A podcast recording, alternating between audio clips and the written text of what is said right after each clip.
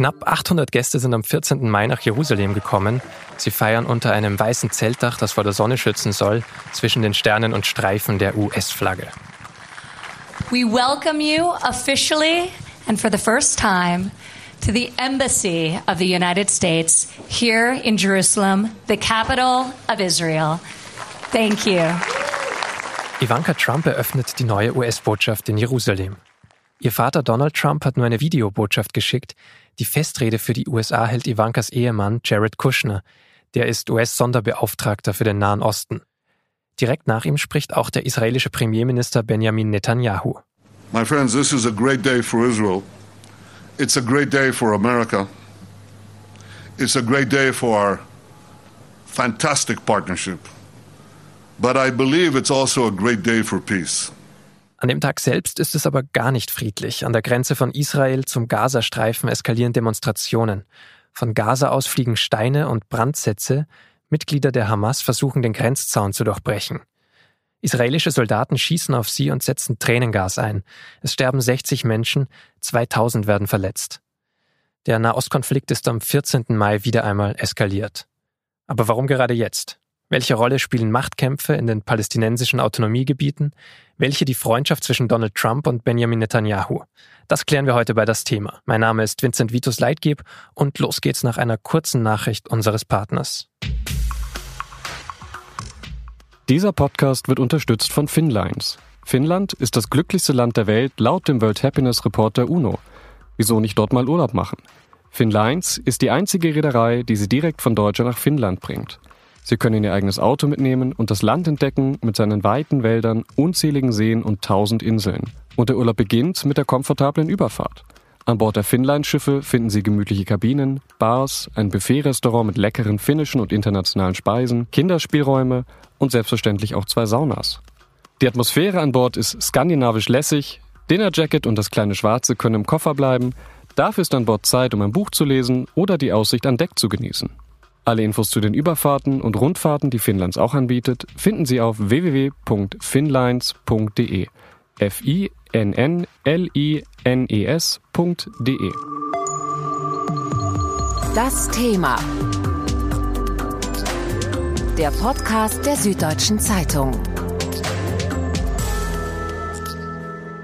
Ich habe für diese Folge Alexandra Föderl-Schmidt am Telefon. Sie ist seit November 2017 Korrespondentin der Süddeutschen Zeitung in Israel und sitzt in Tel Aviv. Hallo, Frau Föderl-Schmidt. Hallo, guten Tag.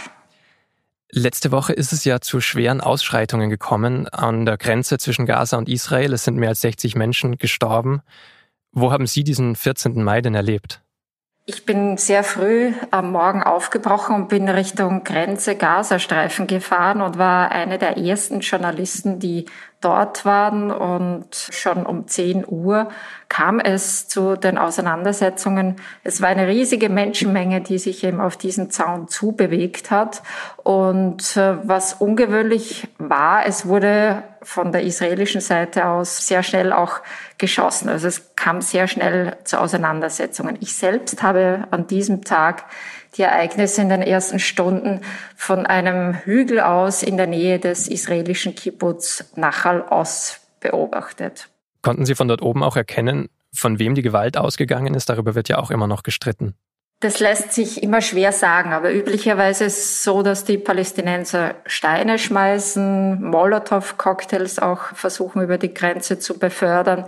Seit neuestem werden auch Lenkdrachen eingesetzt, auf denen brennbare Flüssigkeit ist. Damit werden auch Felder in Israel in Brand gesetzt. Bei solchen Auseinandersetzungen ist es normalerweise so, dass am Anfang Gummigeschosse eingesetzt werden. Hier war sehr rasch zu erkennen, dass eben schnell mit scharfer Munition eben versucht worden ist, mögliche Grenzdurchbrüche zu verhindern.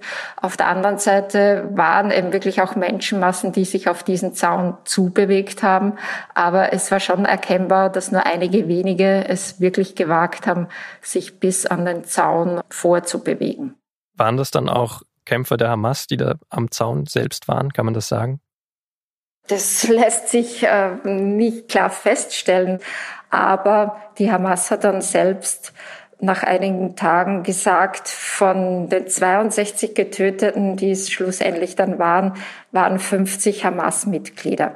Es ist eine Mischung. Ähm, es sind auch Jugendliche dabei, die sich sehr schnell von der Hamas beeinflussen lassen. Und es ist in den vergangenen Wochen sicher auch etwas passiert. Die Proteste an der Grenze haben zu dem Zeitpunkt ja schon sieben Wochen angehalten. Und am Anfang war es tatsächlich ein von normalen Bürgern organisierter Protest. Aber die Hamas hat es nach und nach übernommen und auch ganz entscheidend dann an diesem Montag das Geschehen gelenkt und bestimmt. Das heißt, das Ausmaß der Gewalt hat sie dann nicht so richtig überrascht, beziehungsweise es hat sich abgezeichnet, dass sich etwas Größeres vielleicht anbahnt. Es war so wie auf beiden Seiten angekündigt. Also die Israelis haben von vornherein gesagt, unser Militär wird Grenzdurchbrüche verhindern wollen, auch mit dem Einsatz von Schusswaffen. Und die Hamas hat umgekehrt gesagt, wir werden Massen gegen die Grenze schicken. Allerdings die sehr, sehr hohe Todeszahl, das war ein Tag, der in die Geschichte eingehen wird als der blutigste Tag seit vielen Jahren. Als Donald Trump die US-Botschaft in Israel von Tel Aviv nach Jerusalem verlegt hat, hat er mit einer jahrzehntelangen Praxis gebrochen. Denn der Status von Jerusalem ist völkerrechtlich und politisch stark umstritten. Sowohl für Israel als auch für Palästina hat die Stadt enorme historische und religiöse Bedeutung. Beide sehen sie als Hauptstadt ihres jetzigen Staates oder, im Fall Palästinas, zukünftigen Staates. Die meisten anderen Länder der Welt würden wohl einen Kompromiss unterstützen. Westjerusalem als Hauptstadt Israels und Ostjerusalem als die von Palästina. Das geht aber eben erst, wenn es einen Friedensvertrag zwischen den beiden Konfliktparteien gibt. Um bis dahin möglichst neutral zu bleiben, sind die Israel-Botschaften fast aller Länder in Tel Aviv. Im Moment ist Jerusalem komplett unter israelischer Kontrolle. Im Westteil der Stadt ist zum Beispiel der Sitz des israelischen Staatspräsidenten. Der des Premierministers und auch das Parlament, die Knesset, ist dort. Jetzt eben auch die US-Botschaft. Viele Kritiker glauben, dass das Friedensverhandlungen in den nächsten Jahren unmöglich macht. Unterstützer des Umzugs glauben nicht, dass sich etwas an der Ausgangssituation verändert hat, weil der Friedensprozess ohnehin festgefahren ist. Frau Föderl-Schmidt, wie schätzen Sie das denn ein? Erschwert die US-Botschaft in Jerusalem den Friedensprozess oder nicht? Es macht die Lage definitiv nicht einfacher. Es ist einfach ein Abgehen vom bisherigen Prinzip. Und Trump hat jetzt einfach Fakten gesetzt, indem er die Botschaft verlegt hat. Fest steht, dass die Palästinenser eben diese Verlegung als Affront sehen und eben auch angekündigt haben, dass sie jetzt nicht mehr an Friedensgesprächen teilnehmen werden und die USA als Vermittler ablehnen. Glauben Sie, Donald Trump wusste ganz genau, was er damit auslöst? Es war ein Wahlversprechen und er hat es umgesetzt. Also ich glaube, dass er sich nicht allzu sehr Gedanken über die Folgen gemacht hat. Und in den USA gibt es ja große Unterstützer dieses Entscheids bei den auch durchaus radikaleren innerhalb der Republikanischen Partei. Und ihm ging es einfach darum, Versprechen einzulösen. Das klingt dann aber eben doch nach sehr gefährlicher Symbolpolitik vielleicht von Donald Trump. Es sind immerhin 60 Menschen dann auch gestorben bei den Protesten. Ja, wobei man sagen muss, die Motivlage war eine gemischte. Also ursprünglich haben die Proteste an der Grenze begonnen unter dem Motto Marsch der Rückkehr. Damit wollten die Palästinenser aufmerksam machen, dass eben sie zum Teil vertrieben worden sind. Im Zuge der Staatsgründung Israels vor 70 Jahren mussten Palästinenser Häuser verlassen. Rund 700.000 wurden vertrieben oder wurden gezwungen zu gehen. Und auf dieses Schicksal wollten viele aufmerksam machen, denn dieser Flüchtlingsstatus wird für viele Palästinenser jetzt 70 Jahre später noch immer aufrechterhalten, schließt auch ihre Nachkommen ein. Das ist die eine Motivlage.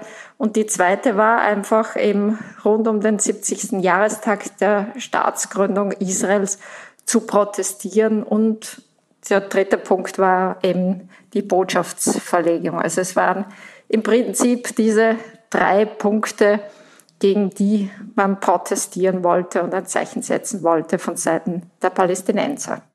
Vielleicht können Sie trotzdem kurz erklären, wie dann die Beziehung von Donald Trump zu Benjamin Netanyahu ist, die ist ja dann doch auch entscheidend bei diesem Schritt, die Botschaft zu verlegen. Die beiden verstehen sich sehr, sehr gut. Netanyahu war auch derjenige, der die Wahl von Donald Trump überschwänglich begrüßt hat. Und die beiden spielen sich auch Bälle zu. Das war in den vergangenen Wochen ganz klar ersichtlich in der Iran-Frage. Benjamin Netanyahu hat eben ein geheimes Atomarchiv des Iran präsentiert und als solches vorgestellt und damit enthüllt, seiner Meinung nach, dass der Iran weiterhin am Atomprogramm baue und an der Bombe bastle. Und das wiederum hat dann Trump als Begründung hergenommen, warum er aus dem Atomabkommen mit dem Iran aussteigen will. Also die beiden spielen sich schon die Bälle zu. Es ist auch ersichtlich, dass es von Seiten der jetzigen amerikanischen Regierung keine Kritik zum Beispiel mehr am Siedlungsbau gibt im Westjordanland etwas, was eben bei der Vorgängerregierung unter Barack Obama ganz anders war. Hilft es dann, dass der Atomdeal abgeschafft wurde oder dass die USA ausgestiegen sind aus dem Atomdeal? Da gibt es interessanterweise eine absolute Spaltung in Israel.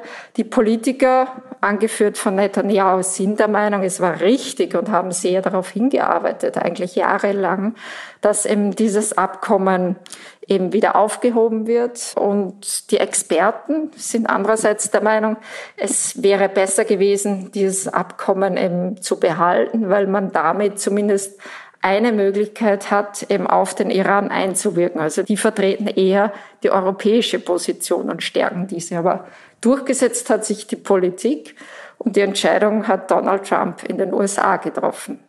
Wie kommen dann diese Entscheidungen, die zwischen Donald Trump und Netanyahu getroffen werden, also zum Beispiel die US-Botschaft, über die wir gesprochen haben, der Ausstieg aus dem Iran-Deal, wie kommt das in der Bevölkerung in Israel an? Die Umfragewerte von Benjamin Netanyahu steigen. Er wird definitiv durch diese Entscheidungen gestärkt. Es gab an der Verlegung der US-Botschaft auch in den Medien eigentlich keine Kritik. Also in Israel sieht man das als absolut richtigen Schritt. Auch die Opposition steht da voll dahinter, genauso hinter der Kündigung des Iran-Abkommens. Also da ist die Politik Regierung wie Opposition auf einer Linie und für Netanyahu zeichnet sich das natürlich positiv ab, der Gestalt, dass im Moment niemand mehr über die Korruptionsvorwürfe, die die innenpolitische Agenda ja noch vor wenigen Wochen intensiv beschäftigt haben, über das spricht niemand mehr. Die Entscheidung, ob er endgültig angeklagt wird, in Korruptionskausen steht allerdings noch aus wie eng das für ihn ist in der Korruptionsaffäre. Darüber haben Sie schon öfter geschrieben. Das waren dann doch recht deutliche Worte, beziehungsweise im Dezember ging es dann doch noch weit höher her. Also spricht wirklich gar niemand mehr darüber. Es waren im Dezember wirklich Tausende, fast jeden Samstag auf den Straßen und haben demonstriert gegen Korruption, aber gemeint war natürlich Netanyahu. Und von Woche zu Woche seit im diese anderen Themen stärker in der Öffentlichkeit präsent sind, ist die Teilnehmerzahl kleiner geworden.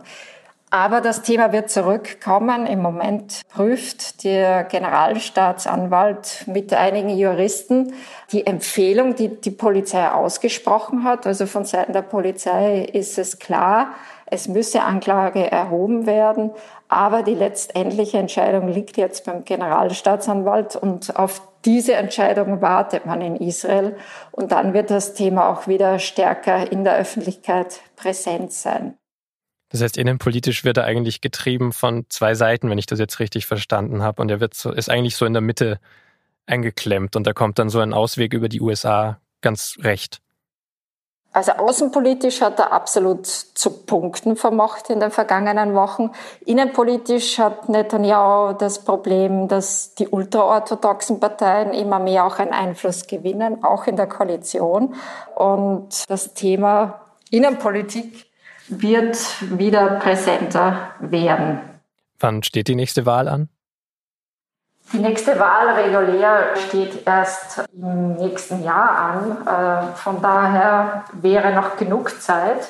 Aber ähm, die Frage ist einfach, ob man diese sehr schwierige Koalition mit insgesamt sechs Parteien, also ständig im Zaum halten kann, die schwierigen Koalitionspartner. Es ist nicht einfach für Benjamin Netanyahu, mit diesen doch sehr unterschiedlichen Parteien zu regieren. Das heißt, es wird auch in den kommenden Monaten und Jahren erstmal keine Änderung auch geben in der Annäherungspolitik. Solange Netanyahu Regierungschef ist, wird sich kaum etwas ändern. Allerdings muss man jetzt auch warten, was auf der palästinensischen Seite passiert. Der palästinensische Präsident ist im Krankenhaus derzeit. Übrigens der dritte Besuch binnen einer Woche. Jetzt ist, wird er auch stationär behandelt. Und die Frage ist, was kommt danach? Also da haben die Palästinenser auch sehr viel Hausarbeit und interne Arbeit zu erledigen und vor allem keine wirklichen kohärenten Positionen in vielen Bereichen. In den palästinensischen Autonomiegebieten leben mehr als viereinhalb Millionen Menschen. Offiziell werden sie durch eine einzige Regierung und von Präsident Mahmoud Abbas repräsentiert. De facto gibt es aber eine Teilung zwischen den Menschen, die im Gazastreifen und denen, die im Westjordanland leben. Denn im Gazastreifen hat die radikal-islamische Hamas immer noch sehr viel Einfluss, obwohl sie in Europa fast überall als Terrororganisation eingestuft ist. Sie führt auch immer noch Attentate gegen israelische Soldaten aus oder schießt mit Raketen auf Israel. In den anderen Autonomiegebieten regiert die Fatah von Präsident Abbas. Sie ist auf jeden Fall gemäßigter als die Hamas, international gut vernetzt und deshalb auch einer der Hauptansprechpartner für Friedensbemühungen. In den letzten Jahren hat sie in ihren Autonomiegebieten aber stark an Unterstützung verloren. Ihr Präsident Mahmoud Abbas ist inzwischen 83 Jahre alt und hat keinen wirklichen Nachfolger aufgebaut. Seit 2009 müsste er eigentlich Wahlen ansetzen, was er wegen seiner schlechten Umfragewerte aber nicht tut. Frau Föderl-Schmidt, wie dringend ist denn die Frage der Nachfolge von Abbas? Sehr dringend, weil sein Gesundheitszustand sehr schlecht ist. Er hat aktuell eine Lungenentzündung. Und die Frage ist einfach, wie lange schafft er diese Regierungsgeschäfte noch? Und alle fragen sich, was kommt danach? Es ist ein System, das Abbas aufgebaut hat, das eben mit Macht zu tun hat, aber auch mit Korruption. Da hängt eine ganze Funktionärsschicht dran und die Frage, wer folgt ihm nach, ist für viele eben entscheidend. Abbas ist auch ein Ämtermulti. Er hat im Prinzip drei Funktionen. Das eine ist, er ist der Präsident der Autonomiebehörde. Er ist Vorsitzender der Fatah, der größten Partei, bei der letzten Wahl, die stattfand. Und er ist auch Vorsitzender der PLO, das ist sozusagen die Dachorganisation und unter diesem Schirm versammeln sich die verschiedenen palästinensischen Fraktionen. Die Fatah ist eine davon, aber auch die Hamas ist eine davon. Und die Hamas wäre wahrscheinlich, wenn gewählt werden würde, auch im Westjordanland, hätte sie gute Chancen, eine gute Position zu erringen. Und unter anderem aus diesem Grund setzt Abbas eben seit vielen Jahren keine Wahl an. Also es sind drei verschiedene Ämter, eine Dachorganisation, zwei unterschiedliche Gebiete. Das ist schon sehr kompliziert. Wie wird denn deine Nachfolge geregelt? Es hat äh, vor zwei Wochen erstmals seit 22 Jahren eine Sitzung des Nationalrates gegeben. Das ist quasi der legislative Teil der Palästinenser, also mehr als 600 Mitglieder, sollten sich da versammeln. Und da hat Abbas versucht, seine Vertrauensleute bei Wahlen durchsetzen zu lassen, zum Teil per Akklamation, auch nicht sehr demokratisch. Und er hofft eben, dass sich seine Leute da überall durchsetzen und am Ende dann eben einer oder einige wenige übrig bleiben. Abbas hat durchblicken lassen, dass er eben einen Wunschkandidaten hätte. Der heißt Mahmoud al-Alul, der ist ähm, stellvertretender Fatah-Vorsitzender seit einem Jahr. Allerdings ein sehr farbloser Politiker. Und die Frage ist, ob er sich tatsächlich in diesem Machtgerangel, das ausbrechen wird, dann behaupten kann. Da zweifeln viele. Und die Hamas hat natürlich auch noch ein Wort mitzureden. Die Fatah klingt jetzt durch diese Korruption und durch diese ganzen Ämter, die zusammengehäuft wurden und die Wahlen nicht angesetzt wurden, nicht mehr wirklich attraktiv jetzt auch, um in Wahlen zu gewinnen. Die Hamas ist dafür als Terrororganisation in Europa bekannt. Sind die denn beliebter bei den Menschen? Die Hamas hätte jetzt zehn Jahre lang die Chance gehabt zu zeigen, dass sie tatsächlich regieren kann. Sie hat aber den Gazastreifen nicht wirklich gut regiert, weil einfach die ökonomischen Bedingungen der Menschen sich in diesen zehn Jahren massiv verschlechtert haben. Und dadurch hat natürlich die Hamas sehr, sehr viel Vertrauen auch in der Bevölkerung verloren. Welche anderen Gruppen könnten dann gewinnen? Es gibt zum Beispiel den islamischen Dschihad, der ist auch im Straßenbild sehr präsent. Und es gibt kleinere Splittergruppen, die zum Teil auch mit radikalen Kräften im Sinai, wo die Ägypter ja versuchen, eben deren Macht einzudämmen, zusammenarbeiten.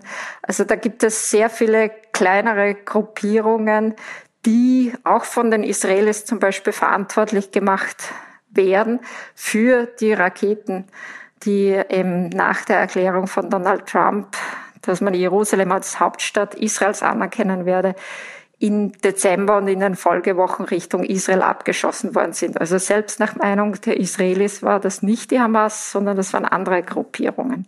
Das ist eine durchaus gefährliche Gemengelage. Für die europäische Zusammenarbeit wäre das ja dann noch schlimmer. Also wenn auf Abbas eine radikalere Gruppe folgen würde, die dann für die palästinensischen Autonomiegebiete spricht und die auch regiert, dann kann Europa ja noch schwieriger vermitteln, auch in einem Friedensprozess. Ja, aber die Europäer tun auch nicht wirklich etwas, um sich in irgendeiner Form zu engagieren. Man schickt Geld, humanitäre Hilfe und äh, versucht so das vielleicht vorhandene schlechte Gewissen zu beruhigen. Und die humanitäre Lage ist tatsächlich noch viel schwieriger geworden, auch für die UN-Organisation, die vor Ort präsent ist, die UNRWA, weil eben die Amerikaner drastisch Geldmittel gestrichen haben. Und man muss wissen, dass zwei Drittel der zwei Millionen Menschen im Gazastreifen von Nahrungsmittelhilfe abhängig sind. Das heißt, wenn hier nicht mehr genügend Geld zur Verfügung stellt, um diesen Menschen zu helfen, dann, so sagt es auch die UNRWA, droht eine Hungerkatastrophe im Gazastreifen. Und da passiert aus Europa nicht mehr jetzt, um da vielleicht auch zu unterstützen, gerade jetzt, wo die USA wegbrechen. Es gab einen Aufruf und es haben sich auch europäische Länder, unter anderem Deutschland, bereit erklärt zu helfen, Gelder auch früher zu überweisen. Aber es bleibt natürlich eine Lücke. Zum Teil sind auch arabische Staaten jetzt eingesprungen. Aber das Ganze ist natürlich jetzt nicht auf sehr sicheren Beinen. Man weiß auch nicht, ob die Schulen im Herbst die, die UNRWA unterhält mehr als 270 Schulen im Gazastreifen. Also ob die wieder öffnen können, da wird schon jetzt im Zweischichtbetrieb unterrichtet. Also da gibt's einfach sehr, sehr viele Fragezeichen. Wie geht's weiter? Und für die Menschen ist es so, ihre Lage wird immer prekärer, die werden immer verzweifelter. Ein Teil der Menschen ja, äußert mittlerweile sehr offen, auch das ist neu, den Zorn auf die Hamas, macht auch die dafür verantwortlich. Und ein anderer Teil vor allem junge Menschen, junge Männer, sagt, wir haben eh nichts zu verlieren. Und das sind auch diejenigen, die man dann relativ einfach an den Grenzzaun kriegt. Also die offizielle Arbeitslosigkeit bei den unter 29-Jährigen liegt bei über 60 Prozent. Diese Gewaltbereitschaft dann von jungen Männern an der Grenze, dazu hat auch unser ehemaliger Nahostkorrespondent der SZ Thomas Avenarius einen Kommentar geschrieben und er hat darin gefordert, dass die Bewohner von Gaza vielleicht friedliche Demonstrationen starten. Noch schleudern viele Palästinenser Molotow-Cocktails, werfen Steine. Wenn sie das aber lassen und sich ohne Waffen auf den Grenzzaun zubewegen, hat Israels Regierung ein wirkliches Legitimationsproblem. Scharfschützen gegen gewaltfrei auftretende Protestierer, das mag bestenfalls in Ägypten oder Syrien gehen, ganz sicher aber nicht in Israel.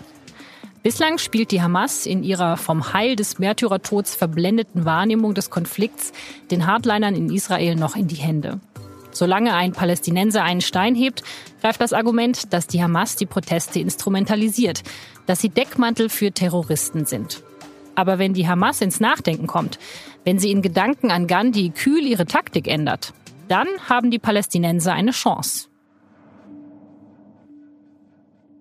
Glauben Sie, dass das eine realistische Möglichkeit ist? Das Problem ist, dass die Menschen, die sich in den vergangenen Wochen an der Grenze versammelt haben, nicht alle auf die Hamas und deren Wort hören. Es ist nicht so, dass jetzt alle auf Geheiß der Hamas dorthin marschiert sind. Es sind auch unter Anführungszeichen ganz normale Bürger, die eben ihren Protest zum Ausdruck bringen wollen. Und aus Sicht der Hamas ist es ja so, dass man unbewaffnet, sprich ohne tatsächliche Waffen. Steine oder Molotow-Cocktails werden in diesem Zusammenhang nicht erwähnt.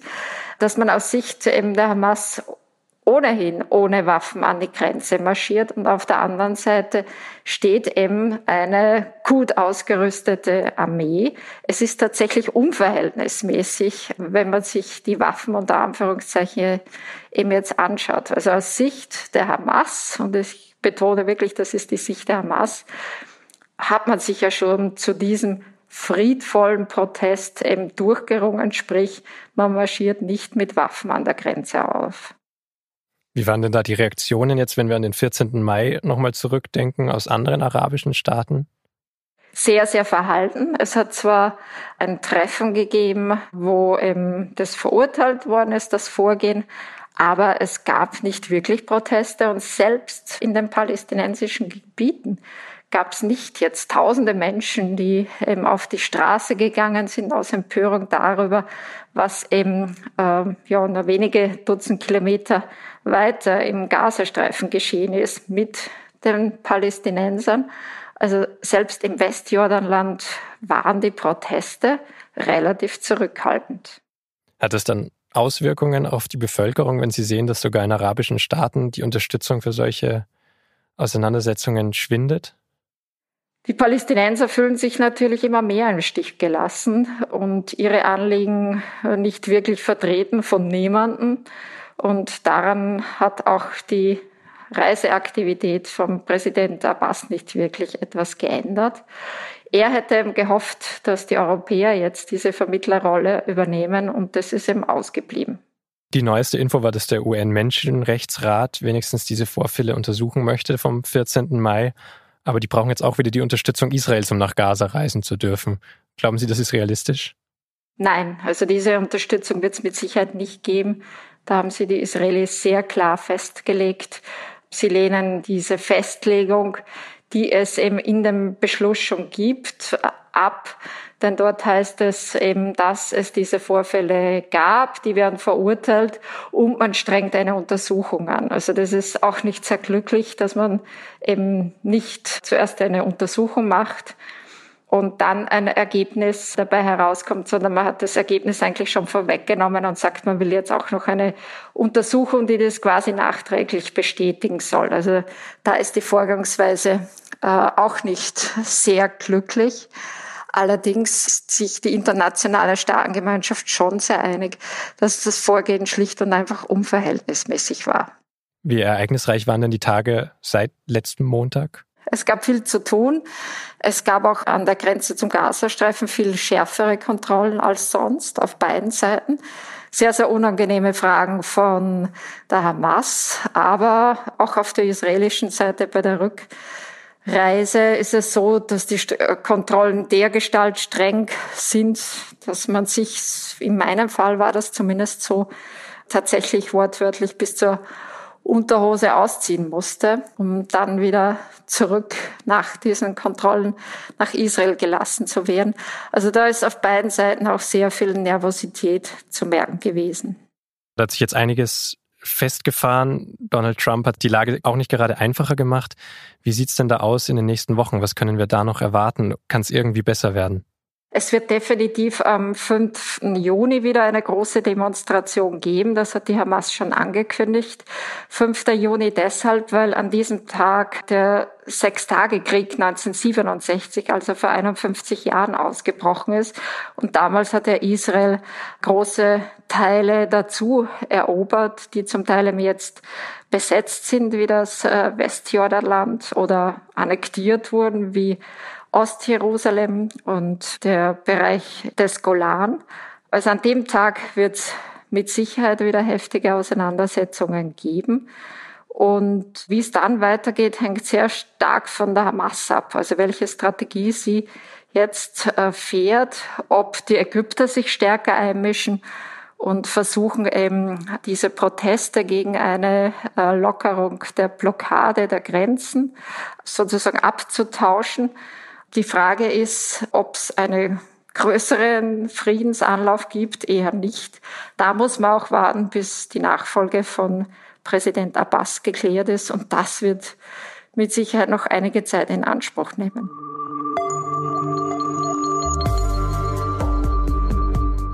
Das war's mit das Thema für diese Woche. Alle Entwicklungen zu unserem heutigen Thema finden Sie laufend online unter sz.de-thema-nahostkonflikt. Dieser Podcast wird produziert von Laura Terbel und von mir, Vincent Vitus Leitgeb. Ich hoffe, dass Sie am kommenden Mittwoch in die neue Folge reinhören. Am besten abonnieren Sie unseren Podcast einfach. Alle Informationen dazu stehen unter sz.de-podcast. Anregungen, Themen, Ideen oder Kritik können Sie uns per Mail schicken an podcast.sz.de. Darüber freuen wir uns auch immer sehr. Vielen Dank fürs Zuhören. Bis zum nächsten Mal.